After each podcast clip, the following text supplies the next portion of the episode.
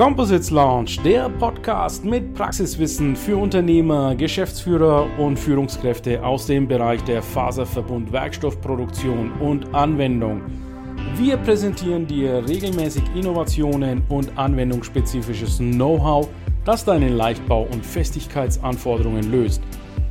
Präsentiert von deinem Host Ilkay Özgesolu aus Bayreuth.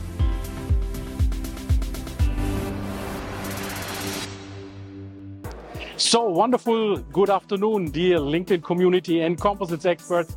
I'm here now in Bologna at JEC Forum Italia. And what can I say? The wives are really energetic. So, this afternoon, I will be interviewing the winner of the Startup Booster Challenge. And you can see here on my right hand side the finalists of the Startup Booster. And one of these Startup Booster finalists will be the winner, which I will be interviewing this afternoon.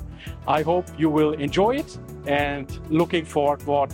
Stay tuned. It's now time to hear from the five startups that have been selected for this edition of Startup Booster Startup Booster is the leading startup competition in the world of composites and advanced materials. And I take advantage of this to thank the partner of the competition who help us to uh, spread the message about the competition and of course to collect more applications from Italian startups. So thank you to Assocompositi, Arper, ClusterMech, and the University of Pisa. Out of all the applications received, JEC has selected the five most exciting startups that will be presented to you during this pitching session. And to evaluate those five startups, a jury of experts has been appointed, and they will get the tough task evaluating these five startups. And just at the end of the session, they will deliberate to select the winner of this edition. The winner will be announced this afternoon here in the conference room at 5.30. So don't miss the opportunity to discover the winner of this edition and, and congratulate him. So wonderful. Good afternoon, dear LinkedIn community and composites experts out there. I have now the honor to speak to Luca Grati. He's the co-founder of the startup Recarbon, and they are basically recycling carbon fibers, and this is our topic right now. Luca, thanks for coming to my show. Thank you. Thank and we want to show your trophy that is here. Yes. Shortly to the LinkedIn community. Yes. Yeah, it's a very lightweight, and you've seen this already at uh, Dach Forum in Augsburg, where Guillaume Perben has basically won this, and he was recycling glass fibers, but you are obviously recycling carbon, Carbon fibers. fiber, yes.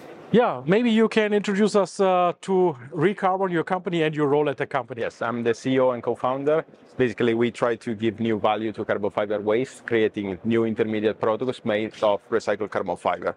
So we basically have a line of, of products, uh, thermoset and thermoplastics, uh, thermoset prepregs, and uh, thermoplastic organo sheets and uh, uh, sandwich panels. So basically we try to um, start this kind of circular economy, working with uh, big companies who wants to, let's say, this kind of circular process in their uh, normal, uh, usual production. And so it makes sense to try to use recycled products instead of uh, throwing everything in a landfill, of course. So when did you start uh, this development? So the company started last May, so in 2022, so one uh, year ago. Just one year, very young. Yeah, We're already here, yeah. Now we are trying to do everything uh, that we can, of course, to make everything quicker. Very fast pace, yeah. Uh, What, what kind of technologies are you applying right now? Basically, we try to work with the big OEMs. They have maybe a lot of waste and they want to do something with that.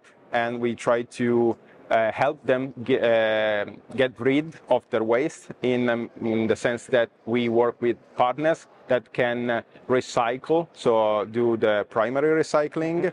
And of course, uh, we work with the uh, result of that, which is a non-woven uh, material, Uh-huh. and we use that tra- to transform it into our product, Into component parts. into let's say intermediate products. Intermediate in this products. case, plates and uh, uh, uh, sandwich panels. Is it uh, similar example. to an organo sheet? Or? It is, it is. It's something like Maybe this. you can show, yeah. So this is a plate, of course, of recycled carbon fiber. Mm-hmm. Yeah. This is, uh, uh, let's say, a, p- a sandwich panel made, of course, with uh, carbon fiber skins. Yes. And uh, those products are sold to uh, the OEMs Mm-hmm. that can produce finished components just with a press, let's say, so a cold Absolutely. press. Okay, they can put it in the press and then Yes. they can shape it. Is it thermoplast or thermoset? In this case, it's thermoplastic, and also we have a solution with the thermosets. So it's just like normal prepregs, of course, uh, which can be used to create something like this. Uh, uh, which one do, do your customers prefer? Thermoset Oh, or thermoplast? both, both. So you can um, basically serve both philosophies of composites. Yeah. Exactly. What is the innovative uh, part of your startup? What, what kind of innovations did you pursue? So before was very difficult to use uh, recycled fiber. So uh, there was a gap in the market, uh, which we try to fill, let's Yes. say, Okay. uh, creating our intermediate products. Yeah. So that's the big point for us. Enable the final user to use recycled fiber with, with a kind of product that can be used in uh, the production that is uh, usually present in most of the companies. Wonderful innovation. Congratulate you Thank once you. again. Uh, I commend you for being the number one in the Startup Booster Challenge. I mean, you had, um, like you said yesterday during the ceremony, you had not felt really a challenge or, No, or competition here. Everyone has very great solutions, but of course, you are right now, of course, contemporary with the uh, with the topic sustainability and circular economy. So, uh, very deserved first place. you. Thank you. Thank you very much for the insights and congratulations and have a good show. Thank you. Thank you. Der Composites Launch Podcast gefällt dir? Dann empfehle diesen bitte weiter. Du willst noch mehr Tipps zu Composites oder Sichtbarkeit in LinkedIn? Vernetze dich mit Ilkay Özki auf LinkedIn und trete der exklusiven LinkedIn-Gruppe Composites Launch bei. Dort wirst du dich mit Gleichgesinnten über die neuesten Technologietrends austauschen. Tschüss und auf Wiedersehen!